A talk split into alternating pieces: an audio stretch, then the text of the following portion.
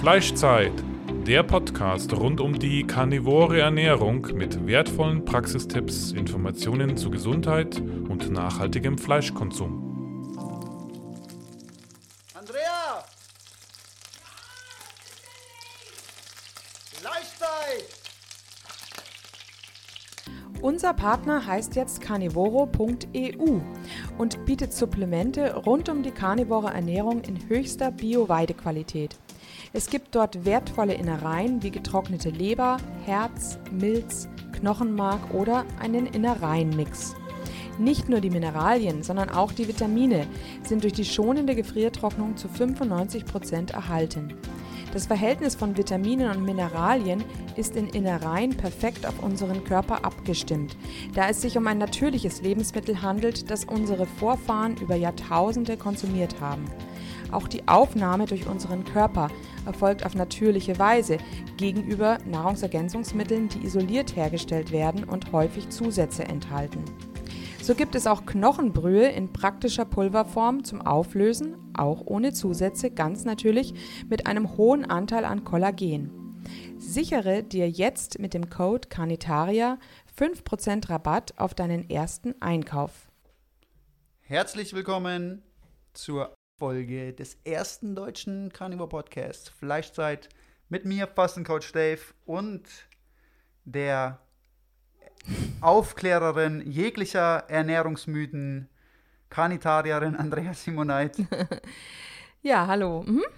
Heutiges Thema Ernährungsmythen rund um die tierischen Produkte. Es gibt einige, ich kann sie alle nicht mehr hören.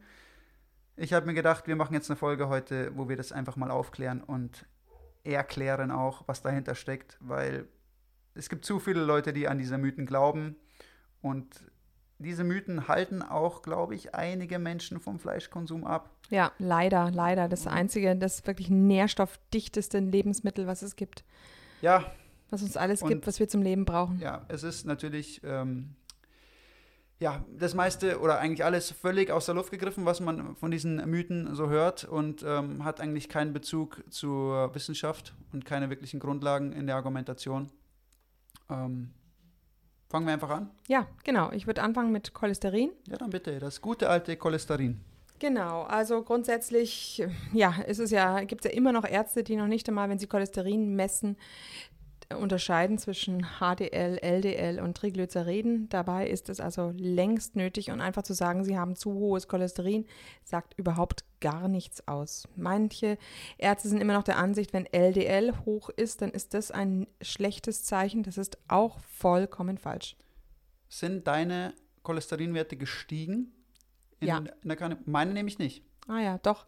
Meine sind sehr gestiegen. Es gibt nämlich zwei Arten der Leute. Ähm, es gibt also die Hyper, ähm, man spricht immer von den, ähm, von den, ja, super ähm, irgendwie, also bei manchen steigen die LDL-Werte arg an, aber bei anderen überhaupt nicht. Genau. Miss, nichts gestiegen. Ja, Also, jetzt, also es sind auch, man muss dazu sagen, die Cholesterinwertaufnahmen sind ja immer auch nur Momentaufnahmen. Ne? Das schwankt ja auch natürlich. ja, also ich denke, dass es bei mir ähm, schon wahrscheinlich immer so sein wird. Höher natürlich, aber nur wenn man jetzt einmal diese Blutabnahme, diesen Wert hat, heißt ja nicht, dass der immer genauso hoch ist. Ja, ja. Und Ja. genau. Also Hyper-Responder heißt es im Grunde. Also bei mir sind die LDL-Werte sehr, sehr hoch. Ähm, sie waren sogar bei 370, jetzt sind sie, glaube ich, nur noch bei 300. ähm, also da würde jeder Arzt meinen, um Gottes Willen. Aber wir müssen da natürlich unheimlich unterscheiden. Was es nämlich für LDL-Partikel sind, es ist, nämlich- sind es nämlich gesunde LDL-Partikel, die einfach nur Fett transportieren.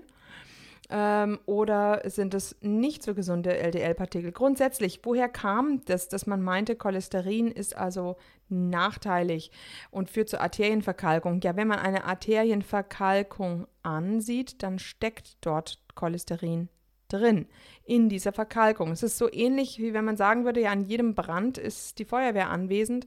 Also ist die Feuerwehr diejenige, die den Brand verursacht. Im Grunde ist es genau so, wie man eigentlich einfach dachte und es ist einfach zu kurz gedacht.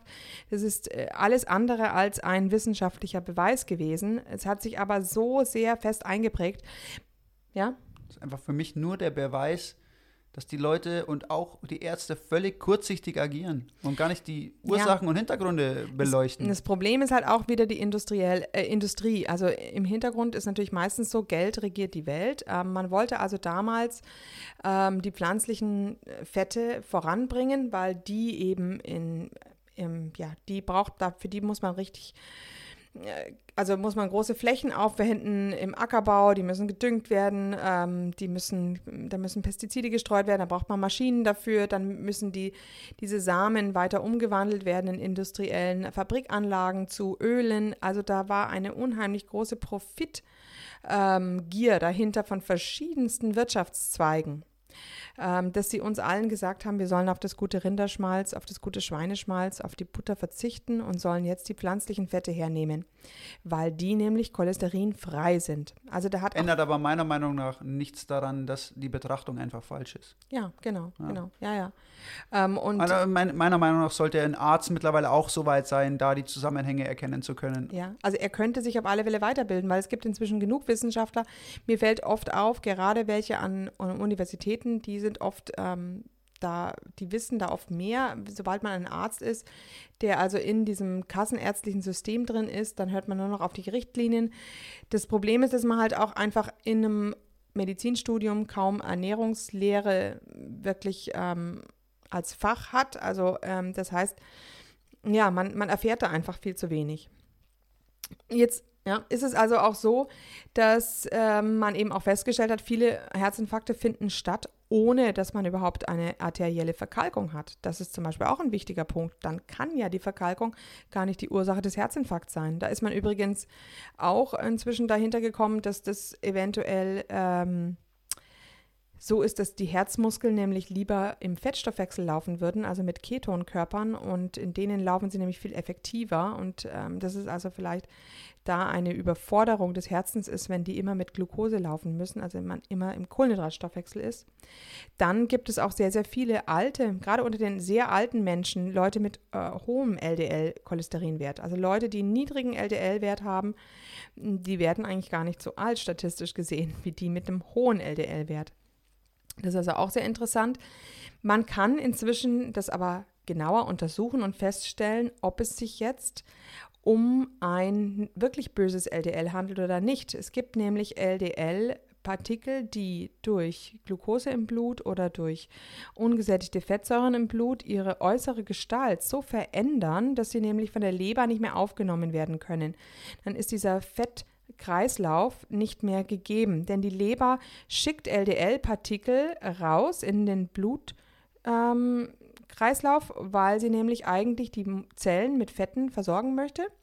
Und ähm, wenn diese LDL-Partikel dann das Fett abgegeben haben und die Zellen wieder zurückkommen zur Leber, werden sie wieder von der Leber aufgenommen, wird wieder gefüllt, wird wieder rausgeschickt und so weiter. Wenn jetzt aber die LDL-Partikel von außen zerstört sind durch eben diese ungesättigten Fettsäuren aus Pflanzenölen oder durch zu viel Glucose im Blut, dann kann die Leber sie nicht mehr aufnehmen und dann schwirren die im Blutkreislauf und sind irgendwann eben zum Platzen ähm, ja, verdammt, verdammt und das wiederum führt zu dieser arteriellen Verkalkung.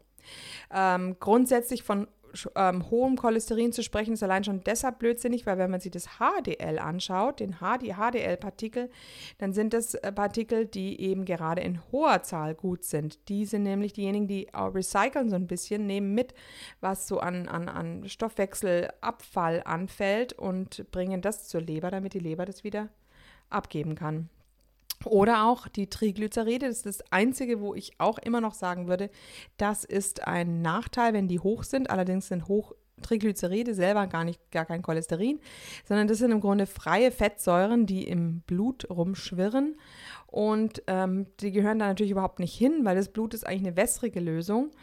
Wenn man also da zu viele Fettsäuren frei im Blut rumschwirren hat, dann ist das ein Zeichen, dass unsere Fettzellen übervoll sind und dieses Fett ausspucken wieder in die Blutbahn, wo es eigentlich gar nicht hingehört. Also das ist oft ein Zeichen von Prädiabetes.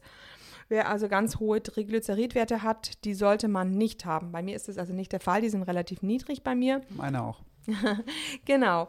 Und ähm, Es kann aber auch tagesabhängige Schwankungen geben. Es kann auch erhöhte Triglyceridwerte durch Kaffee geben. Ist aber übrigens eigentlich unheimlich interessant, dass gerade Kaffee das hochbringen kann. Zeigt eigentlich, dass Kaffee mh, hm, kritisch zu betrachten ist. Ich bin sowieso kein Fan von Kaffee. Ja, das genau. wissen wir mittlerweile. Ja.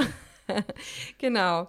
Also zumindest, das ist diese ganze Geschichte um das Cholesterin, dieses Mythos Cholesterin. Wie gesagt, wenn euer Arzt euch sagt, ihr habt einen zu hohen Cholesterin, dann fragt ihn erstmal, warum behaupten sie das?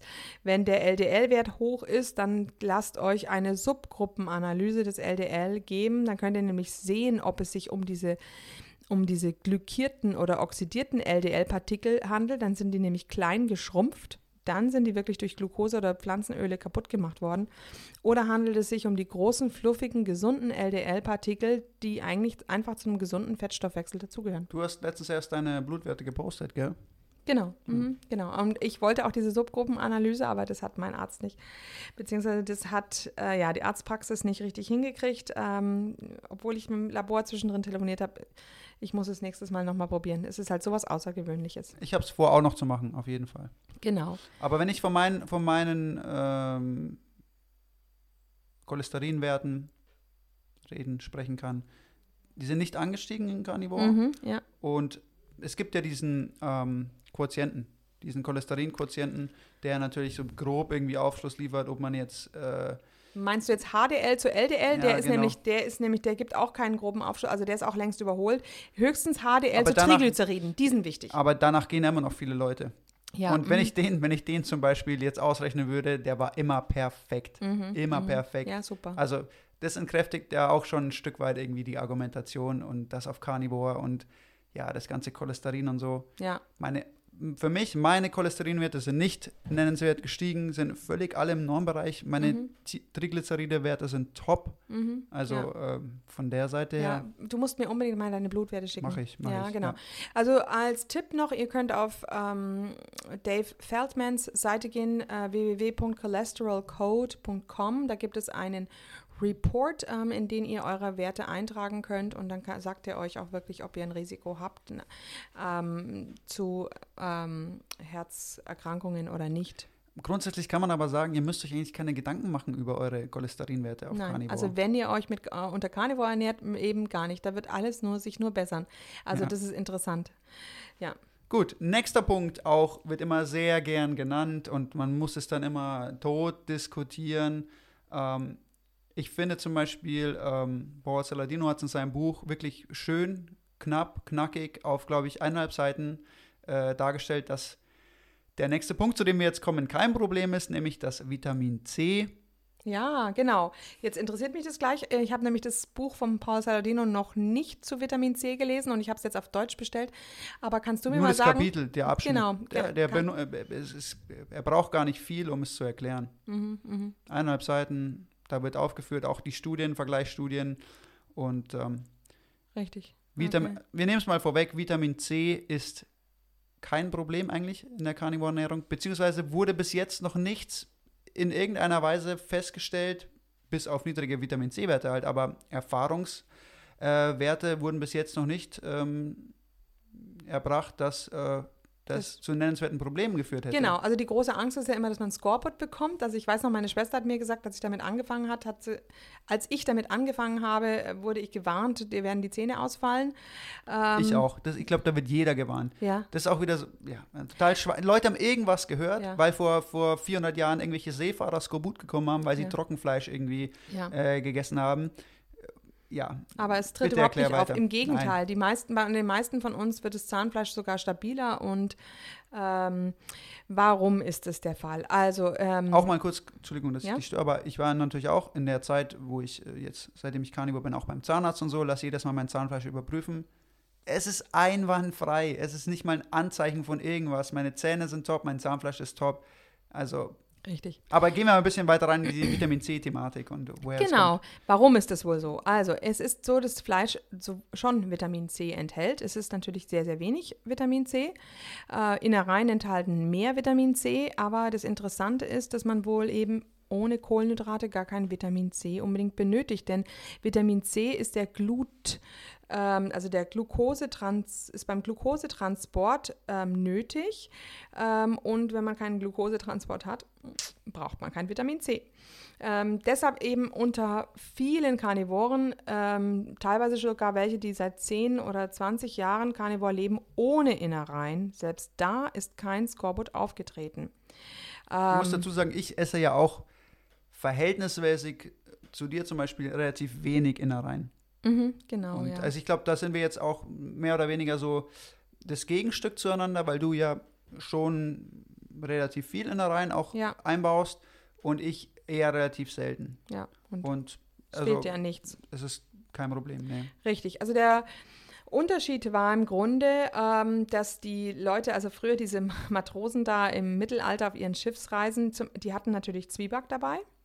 Also das heißt, sie haben Kohlenhydrate gegessen und das Fleisch, was sie hatten, war natürlich nicht frisch. Wir Karnivoren essen ja natürlich praktisch alle frisches Fleisch. Wir essen nicht altes Fleisch, wo kein Vitamin C dann auch mehr drin ist. Ähm, das heißt, das waren die Gründe, weshalb die ähm, Vitamin C-Mangel bekommen haben und diesen Scoreboard entwickelt haben. Ja, damit ist eigentlich das Thema Vitamin C schon abgehakt. Also, Aus allen Erfahrungsberichten heraus stellt es kein Problem dar. Und es ist anscheinend genügend Vitamin C eben auch im frischen, Fleisch, um, und das sagt Celadino eben in seinem, in seinem Kapitel auch, es Mhm. ist genügend Vitamin C da, um kein Skorbut zu entwickeln. ja. Wo man natürlich darüber diskutieren kann, ist es, ist es trotzdem das, ist es optimal, so wenig Vitamin C zu haben oder wäre es vielleicht besser, mehr Vitamin C zu haben? Ich habe da ein bisschen rumprobiert, habe dann teilweise auch zum Beispiel regelmäßig Kiwis Mhm. eingebaut in, Mhm. in meine Ernährung, einfach mal um zu schauen, ob ich durch mehr Vitamin C mich anders fühle oder so. Und ich konnte jetzt persönlich nichts feststellen. Mhm. Also ich bin halt jemand, ich gehe dann, wie gesagt, sehr pragmatisch an sowas ran und schaue einfach mal, ja, esse ich mal eine Zeit lang Kiwis dazu, die vertrage ich ganz gut und schaue einfach, ändert sich irgendwas in meinem Wohlbefinden, in meiner Leistungsfähigkeit. Ich konnte jetzt nichts feststellen. Ah ja, ja, interessant. Ja. Mhm.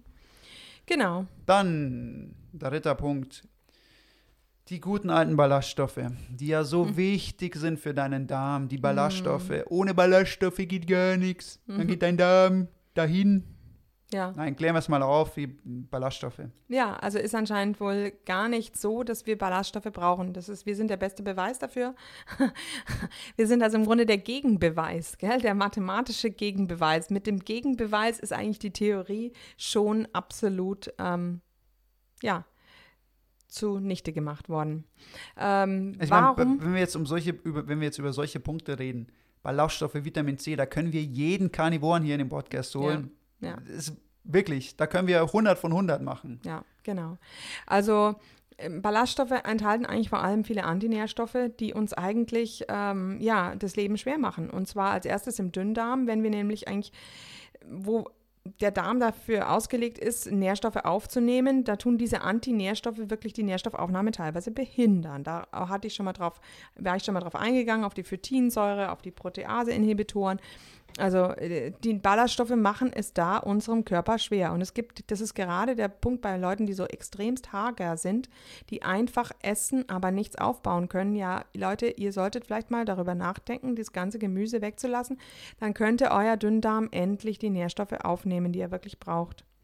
Also sehr, sehr traurig. Ähm, dann ist zum Beispiel etwas, was ich ganz interessant finde aus der Evolution. Also während wir ja nicht mehr in der Lage sind, die aus den Ballaststoffen wirklich Kalorien zu entnehmen, so ist es, sind es die Schimpansen eben schon noch. Also die können diese Zellulose wirklich umwandeln in Energie. Jetzt ist die Frage, da frage ich mich, warum haben wir diese Eigenschaft verloren gegenüber den Affen, dass wir die Ballaststoffe ähm, dass wir die Energie aus den Ballaststoffen aufnehmen. Weil wir fucking Karnivore waren und sind. Ganz Genau, einfach. Weil wir also So. vermutlich, weil wir vermutlich diese, ähm, dieses, wir haben es verlernt, weil wir die Ballaststoffe nicht mehr zu uns genommen haben. Wir haben einfach andere Lebensmittel zu uns genommen, die uns viel mehr Nähr Nährstoffe gaben. Also hat der Körper diese Eigenschaft, Zellulose abzubauen, aufgegeben. Deshalb ist unser Dickdarm, nämlich im Dickdarm werden die Ballaststoffe dann fermentiert. Da haben wir ja schon mal drüber geredet, über die Blähungen und so weiter. Ähm, unser Dickdarm ist natürlich wesentlich kürzer prozentual gesehen als der von Schimpansen. Brauchen wir gar nicht erst reden bezüglich Gorillas. Ähm, ja. Dafür ist unser Gehirn eben größer. Oh, die gute alte vegane Gorilla-Argumentation. Und ich will jetzt gar nicht wieder auf Veganern rumreiten und so, aber diese Argumentation kommt so oft auf und mm. ist sowas von schwachsinnig. Mm. Mm. Und wenn man zum Beispiel, ähm, ähm, es gibt also zum Beispiel Isotopenanalysen von Knochen äh, von Menschen aus der Steinzeit, ähm, dann weiß man, dass die sich fast ausschließlich von Fleisch ernährt haben. Sogar ist es da so, dass der Stickstoffgehalt noch höher ist als der in karnivoren Tieren, wie zum Beispiel im Wolf. Das ist übrigens ein Zeichen, dass wir Menschen teilweise vergorenes Fleisch gegessen haben, fermentiertes Fleisch, da ist nämlich dann der Stickstoffgehalt noch höher. Das heißt, wir waren also wirkliche Aasfresser und brauchten diesen, diese Ballaststoffe nicht mehr. Jetzt nochmal, ja? Hm? Ich würde gerne auch nochmal auf dieses äh, Beispiel überleiten. Ähm aus ja, der Praxis. Genau, total interessant. Sehr interessant. Also, und zwar ähm, habe ich vor kurzem einen Podcast gehört mit Bruce Wilke in, auf MeetRx. Ähm, einer, der seinen Dickdarm hat entfernen lassen müssen, weil er also solche Magenprobleme hatte. Und ähm, der ist also unheimlich glücklich ohne Dickdarm. Er hat nämlich keinerlei ähm, Nährstoffmängel. Er ist inzwischen auch auf der karnivoren Ernährung. Und ähm, interessant war, was er immer erzählt hat, was alles in dem künstlichen Ausgang landet, egal, also je nachdem, was er isst. Also er sagt eben, wenn er zum Beispiel Gemüse isst und es kaut, ähm, dann kommt es im Grunde aus dem Dünndarm raus, so wie er es gekaut hat. Da hat also keine Verdauung stattgefunden, weder im Magen noch im Dünndarm. Das sind also die Ballaststoffe, die wären gerade erst im Dickdarm, wäre da die Fermentation losgegangen. Ähm, das heißt also, der Körper hat daraus noch nicht viel gezogen. Wenn er gekochtes Fleisch isst oder gar gebratenes Fleisch, dann hat er noch relativ viele Reste. Gerade das Gebratene hat er gesagt, da ist noch ein bisschen mehr dabei. Aber wenn er rohes Fleisch isst, dann kommt aus dem Dünndarm nur noch Gallensaft raus, nichts anderes mehr. Also total interessant. Er sagt, das ist praktisch komplett verdaut. Also wer, da, da verstehe ich jetzt die rohen Karnivoren, die wirklich sagen, wenn sie rohes Fleisch essen, dann können sie länger davon zehren, weil es, man wirklich alle, alle Nährstoffe aufnimmt. Dieses richtig scharf angebratene, das ist gar nicht so leicht ver ver verwendbar für den Körper. Woher kommt denn jetzt diese, dieser ganze Mythos und, und warum wird er auch so hartnäckig, ähm, sagen wir mal, verteidigt? Mhm. Ja, es gibt also epidemiologische Studien, der, nach denen man immer gegangen ist. Man hat also die Leute gefragt, isst du Gemüse, viel Gemüse, ja, nein. Und dann war es also so, dass am Ende die Leute, die Ja angekreuzt haben bei Gemüse, statistisch gesehen gesünder waren als die, die Nein angekreuzt haben bei Gemüse. Daraus hin, daraufhin hat man gefolgert, dass Gemüse gesund ist. Das ist aber eigentlich kein richtiger Beweis. Es gibt eigentlich keinen Beweis dafür, dass Gemüse allein Gemüse gesund ist. Man müsste es mal mal ist es natürlich schwierig, solche Studien wirklich anzulegen, solche klinischen Studien, aber die existieren auch gar nicht. Die wirst du auch nicht bekommen. Genau, weil jemand, Aber äh, Sean Baker möchte doch gerade, äh, ja, sammelt doch der macht jetzt die Carnivore-Studien, äh, ja. das wird super, das wird Fleißig toll. spenden Leute. Mhm, genau, für die Carnivore-Studien. den ganzen anderen Scheiß nicht mehr anhören. ähm, weil, ja, statistisch gesehen ist es natürlich so, dass die Fastfood-Esser ähm, nicht so gesund sind wie die Leute, die, die sagen, ja, ich esse gerne Gemüse. Aber das liegt dann eben nicht am Fleisch, sondern, oder es liegt nicht am Gemüse, sondern es liegt letztlich an den Kohlenhydraten, an den raffinierten und an den Pflanzenölen, die die Fastfood-Esser in sich auch reinstopfen. natürlich ein Stück weit an dem Körperbewusstsein an sich einfach, dass auch, Leute auf sich genau. achten wollen, mehr genau. Sport machen. Genau. Das war schon ein Problem, weshalb die Vegetarier-Studien oft besser ausfielen als die Fleischesser-Studien, weil die Vegetarier normalerweise Leute sind, die auf den Hunger achten, die auf Bewegung achten. Ich würde gar nicht sagen Fleischesser-Studien, weil wir sind Fleischesser, wir würden das Gegenteil beweisen, aber ich glaube, das ist eher so Leute, die einfach nicht auf sich achten. Ja, ja. Im Vergleich genau. zu Leuten, die auf sich achten. Ja, ja, ja. Aber das belegt nicht, dass Gemüse besser ist als Fleisch oder dass Fleisch schädlich ist. Und diese Argumentation, ist es wirklich so, dass Fleisch das Problem ist? Wenn man sich, keine Ahnung, Fastfood und so anschaut, dann wird ja immer, das wird ja immer unter dem Begriff Fleisch dann sozusagen zusammengefasst, wenn jemand Fastfood isst oder ja, so. Ja, ja, das ist eine Frechheit. Das also, Fleisch ist nicht das Problem. Richtig, das Problem sind die Kohlenhydrate. Man macht das Fleisch verantwortlich für das, was die Kohlenhydrate anstellen. Ja. Ja. Und, und noch dazu, dann die Leute rauchen und was weiß ich, haben einfach kein Bewusstsein für ihre Gesundheit und äh, dann wird Fleisch als, äh, als also Fast Food als Fleisch quasi mit, mit Fleisch gleichgestellt. Und dann Ja. haben wir die ganzen, dieses ganze Zeug, wo man dann wieder, wo dann wieder widerlegen muss, aber kann man ja eigentlich mit, mit Dann Menschenverstand widerlegen. Also ist total interessant. Dann habe ich vor kurzem einen Artikel äh, im Spiegel bekommen von einem Bekannten, der hat mir gesagt, komm, jetzt argumentier doch mal. In diesem Artikel steht drin, warum das Mikrobiom so gut für uns ist. Dann lese ich mir das Ganze durch und da sehe ich zum Beispiel, ja, das Mikrobiom ist so gut für uns, weil ähm, wir durch die Ballast, bei der Verdauung der Ballaststoffe wird Vitamin B12 hergestellt. Dann denke ich mir, mhm, interessant, aber komisch. Warum haben alle Vegetarier einen Vitamin B-Mangel? Und wa also das bisschen, was die Ballaststoffe anscheinend im Dickdarm an Vitamin B ähm, herstellen, das scheint also nicht genug zu sein. Also das Argument kannst du gleich vergessen. Weg damit. Zack. Nächstes Argument hätte ich gerne. Dann hieß es ja, im Dickdarm, ähm, die, bei dieser ganzen Fermentation, da wird Serotonin sehr viel erzeugt. Ja, äh, habe ich jetzt auch festgestellt, es ist wohl wirklich so. Äh, mein Serotoninspiegel ist nämlich gesunken, aber damit ist auch nicht meine Zufriedenheit gesunken. Und wenn ich mir anschaue, wie viel Karnivoren von plötzlicher Glückseligkeit und Zufriedenheit berichten, dann ist es wohl so, dass es da wohl auch vielleicht die Rezeptoren sind, die sensibler geworden sind oder keine Ahnung, oder das Serotonin aus dem Darm vielleicht gar nicht oben im Hirn ankommt. Man kann nämlich, man stellt nämlich auch Hirn, im Hirn Serotonin äh, her. Das heißt also auch das, sorry, aber en, äh, Argument entkräftet. Ja, natürlich, wenn man weniger Mikrobiom hat, wie das bei uns Karnivoren ist, wird man sensibler. Wir spüren, wenn uns ein Lebensmittel nicht so gut tut. Das müssen wir wirklich sagen. Wir werden feinfühliger, aber ist es denn so schlecht, ein feinfühliger Mensch zu werden? Ich denke, es ist gut, wenn ich mit meinem Körper mehr in Tune bin, als es andere sind. Glaube ich auch. Und ich, wie du schon sagst, ich glaube, man merkt einfach besser, was vertrage ich, was vertrage ich nicht. Weil ich immer noch Lebensmittel habe, die ich konsumieren kann, wo ich keine Probleme habe. Ja. Aber es gibt halt einfach viele Lebensmittel, bei denen habe ich Probleme. Und die kenne ich jetzt einfach. Mhm. Und ich sehe daran nichts Schlechtes. Genau, es ist im Grunde auch eine Eliminationsdiät, was wir machen. Ähm, dadurch können wir wirklich, wirklich einzelnste Sachen abprüfen, tun sie uns gut oder nicht. Und ähm, das ganz Offensichtlichste, was natürlich eine Erleichterung ist, wenn wir keine Ballaststoffe mehr haben, wir haben alle nicht mehr diesen, diesen großen, geblähten Unterbauch, den so viele Leute haben. Wir haben einfach einen flachen Bauch, auch ein Gefühl mit, des, eines flachen Bauches. Und ähm, zum Beispiel, was die, dann heißt es oft, ja, ähm, Ballaststoffe sind gut gegen Verstopfung. Pustekuchen, da habe ich jetzt also eine Studie gefunden, 2012, weil wer hat denn überhaupt schon Studien gemacht, wo man wirklich mal auf Ballaststoffe komplett verzichtet hat? Da waren also Patienten, die hatten allesamt Verstopfungsprobleme. Dann hat man Tests gemacht, die eine Gruppe hat viele Ballaststoffe gegessen, die andere ähm, Sto- äh, Gruppe hat wenige Ballaststoffe gegessen und die dritte Gruppe hat gar keine Ballaststoffe gegessen. Was war los? Die Gruppe mit den vielen Ballaststoffen, bei denen haben sich die Symptome verschlechtert, nämlich die Verstopfung hat sich verschlechtert, die Blähungen sind schlimmer geworden. Ähm, ja, und bei der anderen mit weniger Ballaststoffen sind die, sind die Probleme etwas besser geworden. Die Leute haben teilweise eben auch Anstrengungen gehabt beim Stuhlgang. Sie hatten auch Schmerzen ähm, beim Stuhlgang und sie hatten teilweise Blut im Stuhl.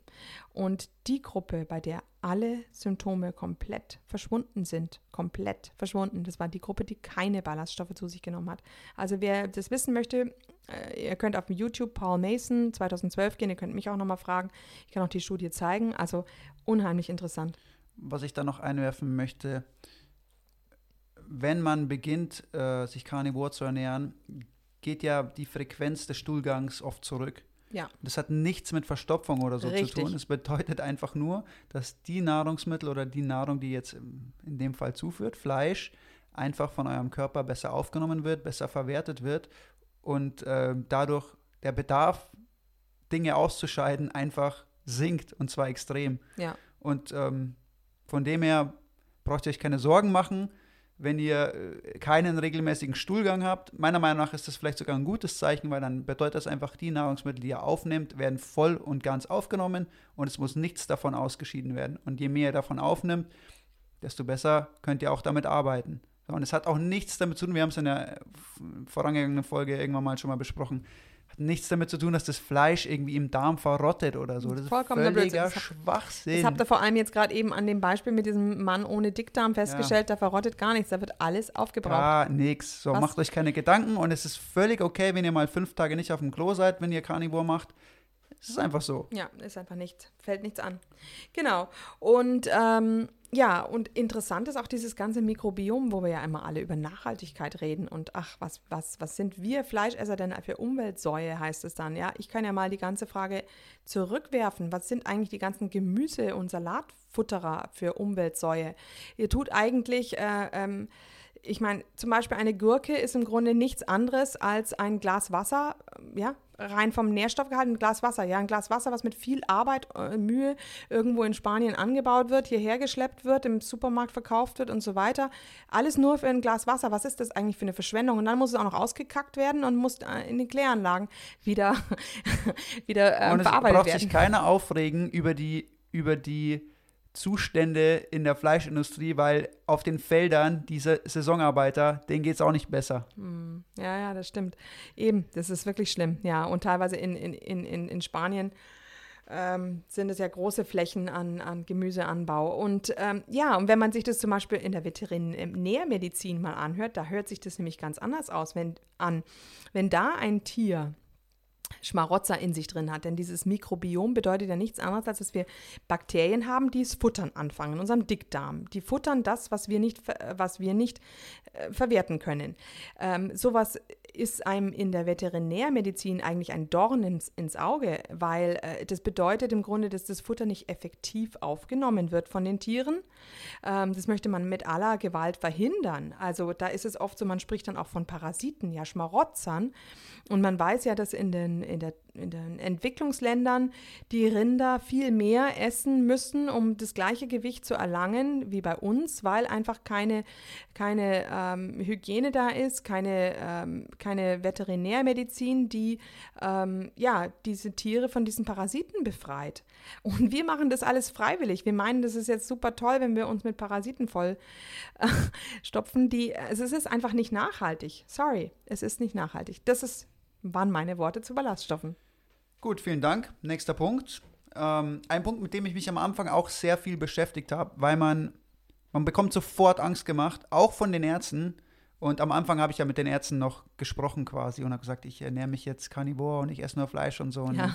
mache ich jetzt mittlerweile auch nicht mehr, weil es gar keinen Sinn macht. Die Oh Gott. wissen nicht drüber, nichts drüber Bescheid, gar Mhm. nichts und ähm, machen dir nur Angst. Und Ja. ähm, aber zu dem Punkt zu kommen, zu viel Eiweiß schadet den Nieren. Und ich habe natürlich am Anfang äh, große Mengen Fleisch auch gegessen und ähm, dann haben sich natürlich auch meine Nierenwerte am Anfang mal kurzzeitig verändert. Ah ja, mhm. Und dann habe ich angefangen zu schauen, ja, ist es jetzt dauerhaft so oder nur vorübergehend? Mhm. Was passiert da eigentlich? Mhm. Und dann kann man sagen, hat sich für mich herausgestellt, es war erstens nur vorübergehend Mhm. und zweitens sind die gängigen Werte, die man heranzieht ähm, für, die, für die Nierenleistung und Werte, also der GFR zum Beispiel, gar nicht so aussagekräftig. Mhm. Und da war ich zum Beispiel, ich war am Anfang dann bei einem Nephrologen und Mhm. wollte es einfach checken lassen, weil ich will, teilweise will ich schon auch die Hintergründe einfach abgeklärt Ja, haben. ja, interessant, ja. Und ähm, bin dann zu einem Nephrologen, habe dem das so erklärt und meinte so, ja, bei meinen letzten Blutabnahme war einfach mein GFR erhöht und war minimal erhöht, aber trotzdem war erhöht. Und ja, was das auf sich hat. Und ähm, dann hat er gesagt, wir schauen uns jetzt mal nicht den GFR an, sondern nehmen mal den Zystatin, Zystatin-C-Wert. Mhm. Der gibt nämlich wirklich Aufschluss über die Nierenleistung. Der GFR ist nur ein sehr grober Hinweis. Ah ja. Und mein Zystatin-C-Wert war einwandfrei, war perfekt. Und was ich dann aber gemerkt habe, nach einem halben Jahr Carnivore oder so, waren meine Nierenwerte wieder völlig normalisiert. Was einfach bedeutet, meiner Meinung nach, die Niere, dein Herz kann wachsen, wenn du mehr trainierst. Deine Niere wächst Richtig. mit, wenn du halt einfach mehr Eiweißprotein zu dir nimmst. Genau. Ähm, es passt sich an und, und irgendwann ist es an den Bedarf an, oder an, an die Zufuhr angepasst. Genau. Ganz einfach. Ja, also genauso ist es auch, richtig, das hätte ich jetzt auch gesagt. Ähm, Das hat jetzt, ähm, zum Beispiel habe ich das bei Nikolai Worm in seinem Syndrom X, ähm, Kapitel tierisch gutes Eiweiß, ähm, nachgelesen, ähm, dass man rein theoretisch sagen könnte, Aminosäuren ähm, sind toxisch als aktive Substanz, wenn sie in zu großen Mengen vorkommen, aber man hat das wirklich noch nie eigentlich an irgendeinem Menschen gemessen. Äh, man hat ähm, nur beobachtet eben, dass die Nieren wachsen wenn man ähm, mehr Eiweiß konsumiert. Im Gegenteil, ähm, auch ähm, wenn man das Gegenteil versucht hat, nämlich bei nierenkranken Personen die, das Eiweiß einzuschränken und dadurch eine Besserung zu erreichen, hat man das nämlich auch nicht geschafft. Ähm, Im Gegenteil, wenn man zu viel Eiweiß eingeschränkt hat, ähm, sind sogar die Beta-Zellen der Bauchspeicheldrüse ähm, in Mitleidenschaft gezogen worden. Dadurch ist wieder der Diabetes schneller gekommen. Also und grundsätzlich wissen wir ja, dass die Leute, die schlechte Nieren haben, das sind eigentlich immer die Diabetiker. Damit haben wir wieder die Kohlenhydrate als Schuldige. Zu viel Insulinausschüttung hemmt die Nierenfunktion. Ich habe Jahre, jahrelang auch beim Roten Kreuz gearbeitet mhm. und so viele Diabetiker gesehen, die ah, ja. dann eben auch zur Dialyse mussten, ja. weil die Nieren einfach aufgegeben haben. Ja, ja, ja, ja, ja, ja, ist Wahnsinn. Ähm, das ist also wirklich unheimlich traurig, dass es so ist. Und so wie du das jetzt auch beschrieben hast, so habe ich das auch in meinem Carnivore Coaching erfahren. Wenn jemand unter Gicht leidet, dann kann es sein, dass es einen kurzen Flare-up gibt, sagen die dann immer, also ein kurzes Aufblühen dieser ähm, Gicht, aber danach wird es auf alle Fälle besser. Und ich habe auch schon andere Beispiele, dass es wirklich nach drei Tagen besser wurde, die Gicht. Also die vor Carnivore bestand, wurde nach drei Tagen Carnivore, ähm, wurde sie besser. Und dann kann man zusammenfassend einfach auch sagen, wie ich es jetzt auch schon beschrieben habe, natürlich braucht vielleicht ein Organ am Anfang ein bisschen Anpassungszeit, weil wenn du natürlich am Anfang nicht die Mengen an, an Protein und Eiweiß zuführst, ist es natürlich immer jetzt äh, im ersten Schritt für dieses Organ natürlich eine Anstrengung. Ja. Aber das heißt ja nicht, dass das per se die ganze Zeit so ist. genau. Und das Organ sich also, anpassen ist natürlich, sieht man ja am Herz am besten. Ja. Dass es bei Sportlern sich anpasst. Dazu kommt aber auch, dass ich sagen muss, ich selber esse jetzt gar nicht mehr Eiweiß, als ich vorher gegessen habe. Was ich mehr esse, ist Fett aber ich esse nicht mehr Eiweiß.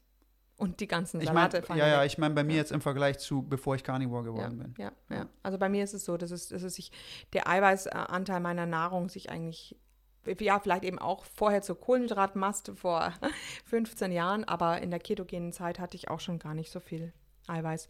Ja, und jetzt, äh, da sind wir im Grunde auch schon wieder gleich bei dem nächsten, nämlich bei der Gicht. Also Gicht ist ja bedeutet ja hohe Harnsäurewerte zu haben und ähm, da wird also Fleisch auch immer äh, für ähm, verantwortlich gemacht. So oft, wenn ich jemandem gesagt habe, ja, ich, ich esse viel rotes Fleisch, oh mein Gott, da musst du aber aufpassen, nicht, dass du Gicht bekommst. Mhm. Bitte, kannst du es bitte mal kurz widerlegen? genau, also im Grunde ist es so, dass also auch die Harnsäure, die der Körper bildet, ähm, die kommt nur zu einem Drittel wirklich aus den Purinen der Nahrung. Zu zwei Dritteln wird die Harnsäure eigentlich aus ATP, ähm, also dem Energieträger in den Zellen, gebildet. Das heißt, es hat also überhaupt nichts mit dem, das heißt nur zu einem sehr, sehr geringen Anteil mit den Purinen, die man zu sich nimmt, zu tun. Äh, Im Gegenteil, äh, das ist auch der Grund, weshalb also Leute unter anderen Diäten, nämlich mit sehr viel Obst, oft Gichtprobleme haben. Wer Zuck Fruchtzucker verstoffwechselt, der ähm, hat dabei nämlich auch eine hohe Harnsäure. Ähm, ähm, in der Leber. Das heißt also, jemand, der viel Obst isst, braucht sich nicht wundern, wenn er Gicht bekommt. Ähm, man muss aber auch bedenken, ein gewisser Anteil Harnsäure ist gar nicht so schlecht, denn Harnsäure ist eigentlich ein Antioxidant. Das hat Dr. Sean Baker jetzt immer wieder ähm, betont. Und ähm, bei mir ist es so, dass aber die Harnsäurewerte eigentlich mit Carnivore sehr niedrig sind, bei 3,5 ich weiß nicht, wie es bei dir ist. Ähm, und das berühmteste Beispiel ist eben immer dieses Bacon-Experiment. Das würde ich euch ans Herz legen, das nachzugoogeln. Ein Herr, der also zuerst Fruitarian war, also wirklich ein Veganer, der Früchte nur aß und der er ist wirklich im Grunde Vegetarier geworden, dann Veganer geworden, dann Fruitarian, weil er diese Gichtprobleme hatte und er hat im Grunde nichts anderes gemacht, als die Probleme immer schlimmer zu machen. Und nach drei Tagen Bacon-Essens, nur Bacon-Essens, war alles weg. Weißt du, was wir machen könnten? Ich könnte jetzt ich würde gerne mal, das könnten wir zusammen starten. Ich esse jetzt einen Monat lang nur Bacon und danach nehmen wir meine Blutwerte und schauen sie mal zusammen an. Mm. Jetzt Interesse. Gehen Sie ja. mal durch. Ja, ich weiß gar nicht, ob, wie, ist, ob man nach einem Monat da alles schon sehen kann. Hm. Weiß ich nicht, aber ich bin jetzt eh schon die ganze Zeit Carnivore. Ich meine, so mhm. viel wird sich nicht ändern. Ist die Frage, welchen, welches Bacon isst du mit Nitrat oder ohne Nitrat? Ohne, du ohne. willst ohne machen und welche Schweine und so weiter? Müsste ich mich mal, äh, da wo ich ist- bestelle, ist- erkundigen, muss ich, also Ja, es ist die Frage, wie teuer ist es eigentlich dann? Ist es nicht dann ein bisschen teuer? Also ich meine, ich esse ja so viel Fett, was ja total günstig ist, aber, aber wenn du dann so ein richtig feines Ökoschwein hast und von dem dann ein Bacon, es Also ich bestelle mal bei ähm, fleischlust.de, so eine Metzgerei mit einem Online-Shop, die beziehen nur aus nachhaltiger Haltung und äh, sehr gutes Fleisch, aber ich, ich glaube, ich würde da schon hinkommen. Kannst ja was beisteuern für den Monat Bacon, für unser Experiment. Ja, genau, ja, genau. Können Ja, wir machen. schon- ansonsten, ansonsten würde ich sowieso jetzt demnächst mal meine, ähm, meine Blutwerte nehmen lassen, Mhm. in dem Umfang, wie du sie auch nehmen hast lassen vor kurzem. Und dann können wir uns das bei mir auch mal anschauen. Ja, sehr interessant. Und eventuell, keine Ahnung, müssen wir vielleicht auch was anpassen. Mhm. schauen, was man vielleicht ändern muss. Aber es interessiert mich jetzt auch. Ja, ja, ist wirklich wahnsinnig interessant, genau. Ich meine, deine sind schon gepostet, jetzt könnten wir meine dazu noch nehmen dann. Mhm. Richtig. Schauen wir mal. Ja. Okay. Naja, und dann eben ähm, als letztes noch das Thema mit der Übersäuerung. Heißt ja immer, oh, ähm, äh, wird man da nicht so sehr übersäuert, wenn man so viel Fleisch isst? Ja, die alte Geschichte. Ja, ist also total interessant, denn diese Theorie mit der basischen Ernährung, also die war mir schon immer suspekt. Ähm, warum soll Zitrone basisch sein auf den Körper?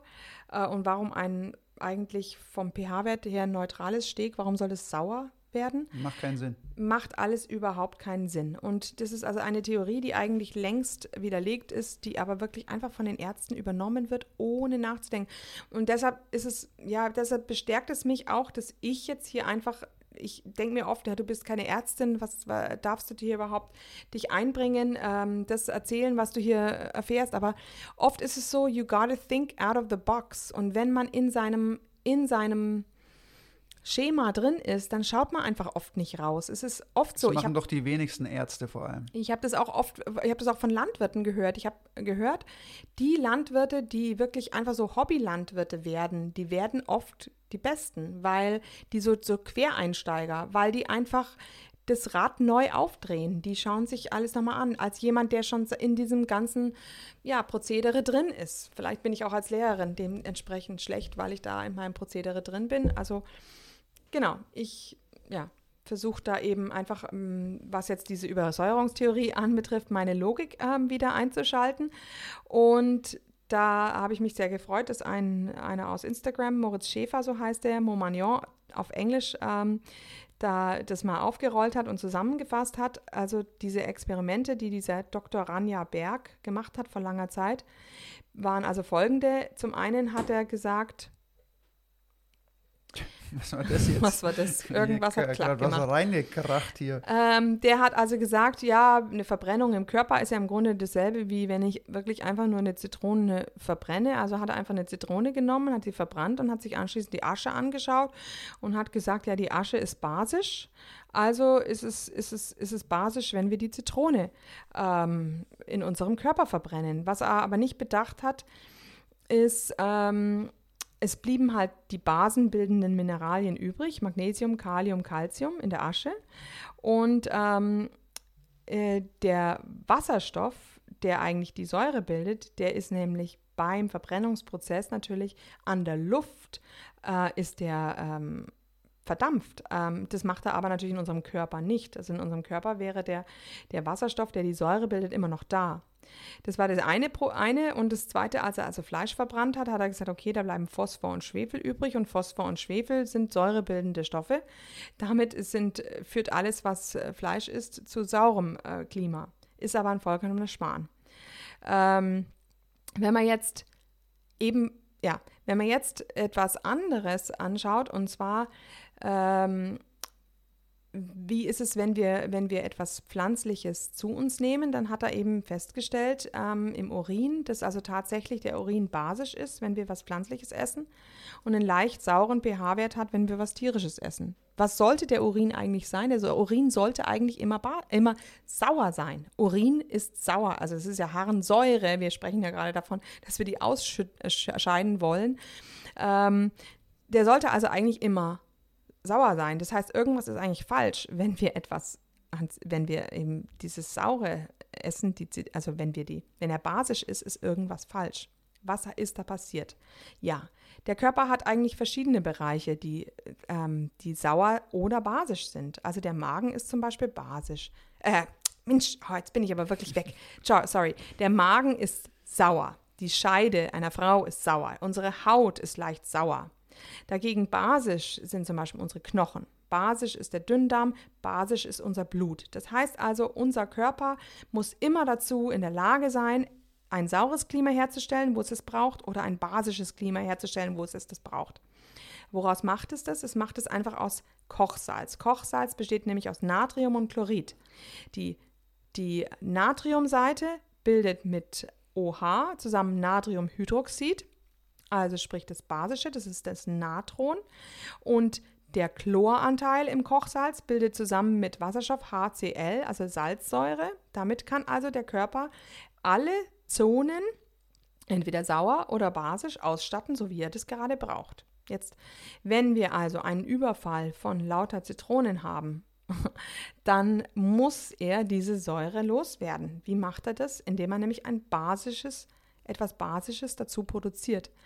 Ähm, und das heißt, ähm, ja, und auf diese Art und Weise haben wir dann im Grunde zusätzlich ähm, sehr viel Basisches, was eben produziert wird und das ist dann auch wiederum das, was dann ausgeleitet wird.